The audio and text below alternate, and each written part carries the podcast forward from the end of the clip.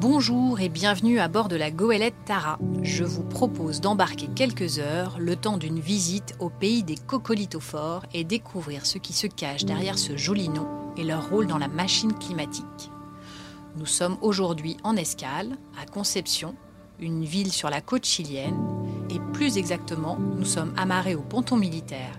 Autour de nous, des frégates, des sous-marins dans quelques minutes, nous larguerons les amarres pour 9 jours en mer, direction le canyon San Antonio, un canyon sous-marin. À bord de ce bateau laboratoire, nous sommes 14 personnes, 6 marins, 6 scientifiques, un artiste, une observatrice du service hydrographe chilien et moi-même, Maïva Bardi.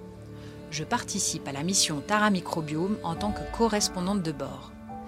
Il s'agit d'une expédition de deux ans la goélette Tara a quitté son port d'attache le 12 décembre 2020 et depuis a parcouru près de 8500 milles nautiques. Il ne s'agit là que du début de l'expédition qui totalisera pas moins de 70 000 kilomètres le long de la côte chilienne, puis le long des côtes sud-américaines, atlantiques, africaines, jusqu'en Antarctique. Cette expédition a pour but de mieux comprendre le peuple invisible des océans et connaître les interactions entre ces micro-organismes et l'influence du réchauffement climatique.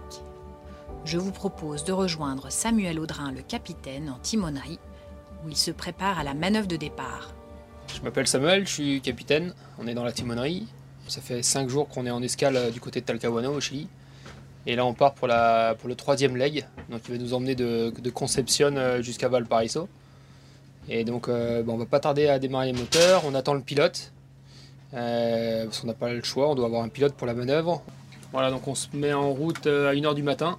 Euh, l'objectif, c'est qu'on gagne le premier point de station qui est à peu près 60 euh, 000 de, la baie de Talcahuano. On va y passer 10 à 15 heures de prélèvement. Et ensuite, donc, on rejoindra donc les six dernières stations. Finalement, c'est deux canyons. Donc, c'est trois stations par canyon avant l'arrivée sur, sur Valparaiso.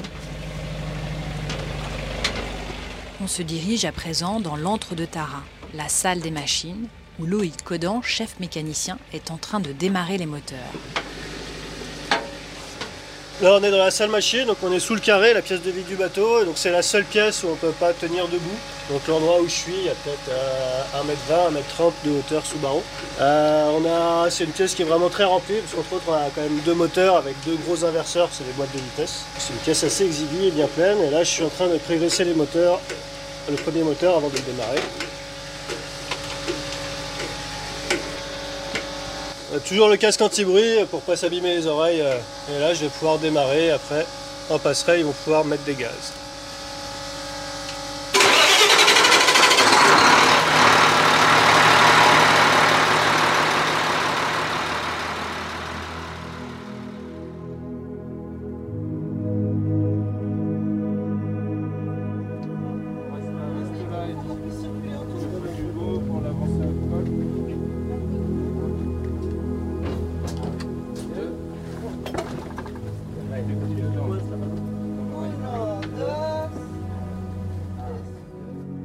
Il est 8 heures du matin, le temps est ensoleillé, la mer est belle.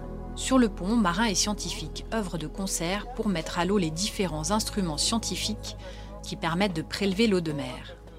La Rosette, un de ces instruments océanographiques, vient de faire surface et l'équipe s'entraide pour amener sur le pont cette grosse machine qui fait pas moins de 300 kg une fois chargée d'eau. Camila Fernandez, la chef scientifique de l'expédition, nous explique en quoi consiste ce travail. Donc là, on est arrivé euh, à la station 21. On est juste au nord de Concepción et même si, ça n'a pas l'air, en dessous de nous, il y a une des zones de minimum d'oxygène les plus intéressantes à étudier.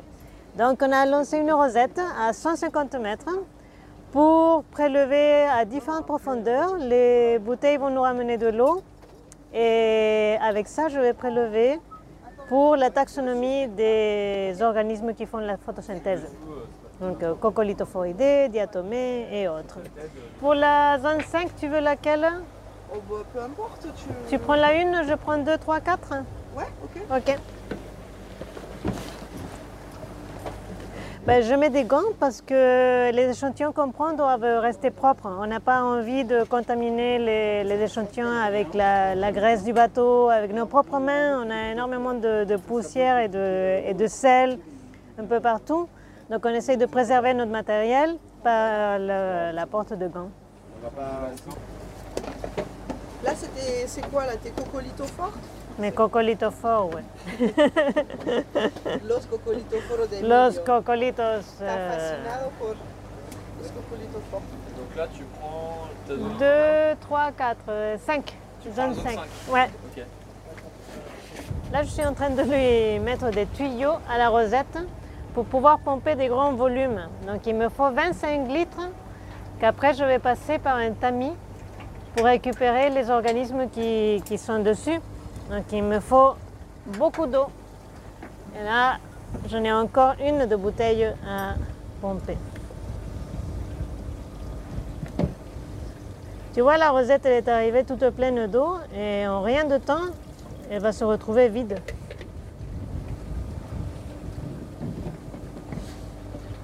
La pauvre. En train de la traire. Comme une, comme une vache. Souvent, on, on dit ça, qu'on traite la rosette.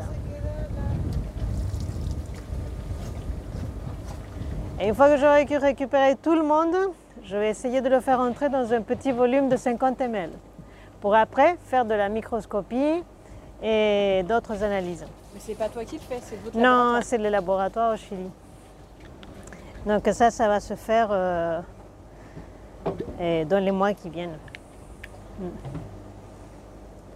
C'est à una. Ah, justement. Non, c'est pas le bon. Ça ressemble à quoi un cocolito fort C'est super joli. Un coccolithophoridae, c'est un, un micro-organisme qui fait de la photosynthèse, en fait. Et, et quand il le fait, il, euh, il accumule du carbonate de calcium.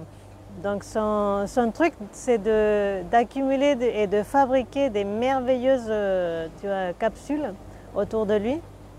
Autant pour se protéger et autant parce que c'est sa façon de, de se débarrasser de, de choses. Et, et donc ça fait des super jolies formes. Et donc lui, quand il meurt, comme il est couvert de carbonate de calcium, il va l'emporter à l'océan profond. C'est un excellent exportateur de carbone. Donc lui, il prend le CO2 de- qu'il y a dans l'atmosphère, il le transforme entre autres en carbonate de calcium, il se recouvre de ça et ensuite il, part dans l'océan profond et il meurt et il exporte du carbone avec lui. Et c'est le deuxième producteur primaire de l'océan avec les diatomées.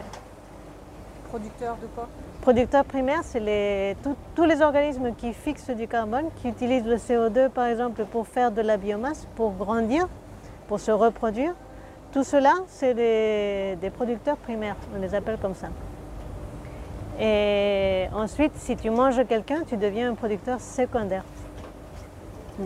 Donc euh, les coccolithophoridae que je suis en train de prélever ici, c'est des excellents producteurs primaires mais ils sont très sensibles à l'acidité de l'océan. Donc, euh, quand le, DH le pH devient plus acide, leur carbonate de calcium commence euh, soit à se dissoudre, soit ils se déposent moins. Donc, ils ont des problèmes à faire leur, euh, leur exosquelette. Et, et donc, ils sont particulièrement sensibles à l'acidification.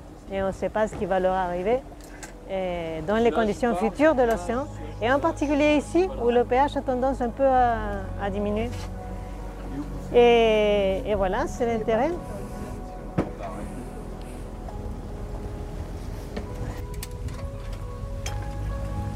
Ok, Rosette en surface, c'est parti pour une immersion à 23 mètres euh, pendant 2 minutes. Rosette en surface, bien reçu.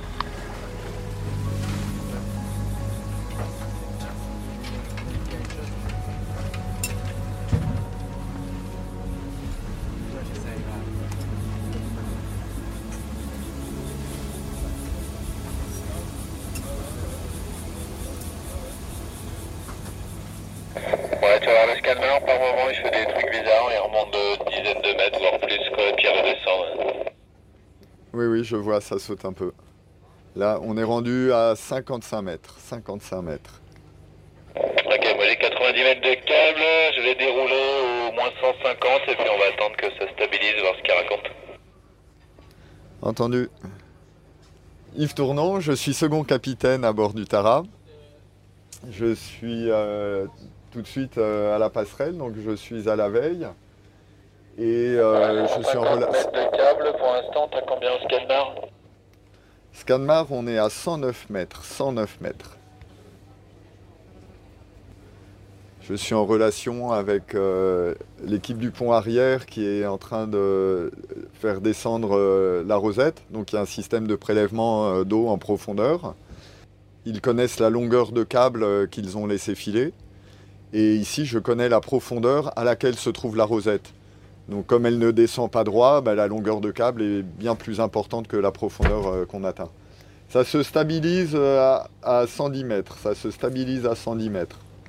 Ok, je vais remonter, on a 179 mètres de câble. Entendu, je note.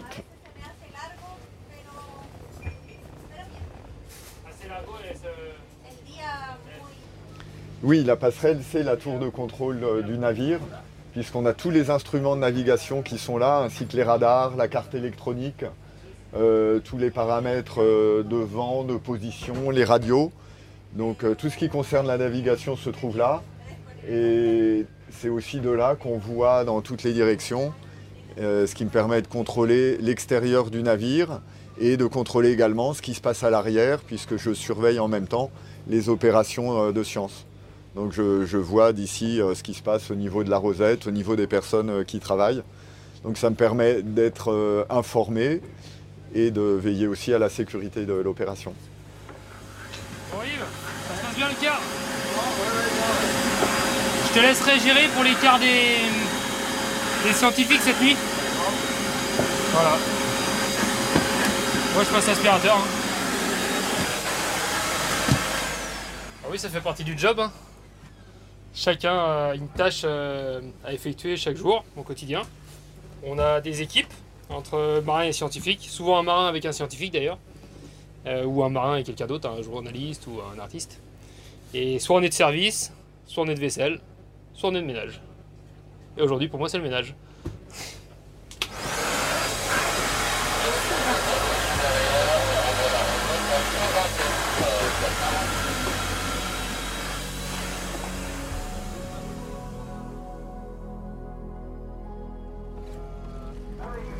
Ça, c'est Z0, Moi j'ai rempli euh, celle-là. Z1 c'est celle-là. 0, 1, 5. ouais, écrire. Ouais. Alors je suis euh, Douglas Couette, je suis biologiste marin à bord de Tara. Et c'est vrai qu'à Etretat, euh, pour ceux qui ont, qui ont pu aller visiter les falaises de Cray, ben, là on a le- la manifestation euh, grandeur nature d'accumulation de coccolithophores sur euh, plusieurs millions d'années. Donc euh, en fait les coccolithophores euh, font des tests de calcaire, des petites plaques de calcaire, et en s'accumulant pendant des millions d'années dans le fond des océans, ben, elles vont euh, produire la craie. Et donc ça a donné lieu d'ailleurs à cette grande période géologique qu'on appelle le Crétacé. Donc c'est vraiment lié à ces coccolithophores. Et la craie, qu'est-ce que c'est tout simplement? Ben, C'est une accumulation de, millions, milliards de petites cellules de coccolithophores les unes sur les autres qui donnent bah, cette roche. Voilà. Donc euh, effectivement, euh, les micro-organismes ils sont pas visibles à l'œil nu, mais quand ils sont tellement abondants, bah, ils peuvent se manifester par, euh, des choses visibles à l'œil nu, comme par exemple les falaises de, calcaire. Mais aussi on peut les voir depuis l'espace quand, les coccolithophores font des blooms, c'est-à-dire ben, à un moment donné les coccolithophores dans l'année ils vont exploser de vie, c'est-à-dire ils vont bénéficier de, de bonnes lumières et de bons nutriments et beaucoup se reproduire. Ils vont tellement être abondants dans l'océan que euh, vont changer la couleur de l'eau et ça peut être visible depuis l'espace. Donc euh, voilà des manifestations euh, macroscopiques, euh, visibles à l'œil nu d'organismes très très très petits, microscopiques.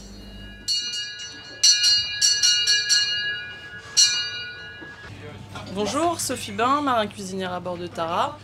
Euh, bienvenue euh, dans un des points névralgiques du bateau, euh, aussi appelé communément la cuisine. Voilà, bon, bah, alors aujourd'hui c'est petit curry vert, julienne de légumes émincé avec amour et passion et un petit riz basmati. Et pour la suite, ça sera une jolie salade de fruits avec des beaux produits de Conception. Euh, bah, le repas c'est hyper important pour nous parce que c'est un, un, moment de pause, c'est un moment de plaisir aussi euh, et puis c'est un moment où on se retrouve, on peut aussi échanger euh, sur nos journées parce qu'on n'a pas forcément l'occasion tout le temps de se croiser à bord puisque tout le monde est un peu affairé à sa tâche, que ce soit la science, le journalisme, la mécanique, du bricolage. Donc c'est un peu notre point de ralliement où on aime, on aime échanger, partager et, et puis avoir du plaisir à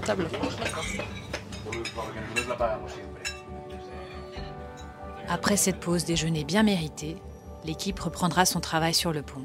En une journée, les scientifiques totalisent près de 250 échantillons conditionnés sous différentes formes, dans l'azote liquide, au congélateur, au réfrigérateur ou encore à température ambiante. Ces échantillons seront ensuite envoyés aux laboratoires partenaires à travers le monde qui se chargeront de réaliser les différentes analyses.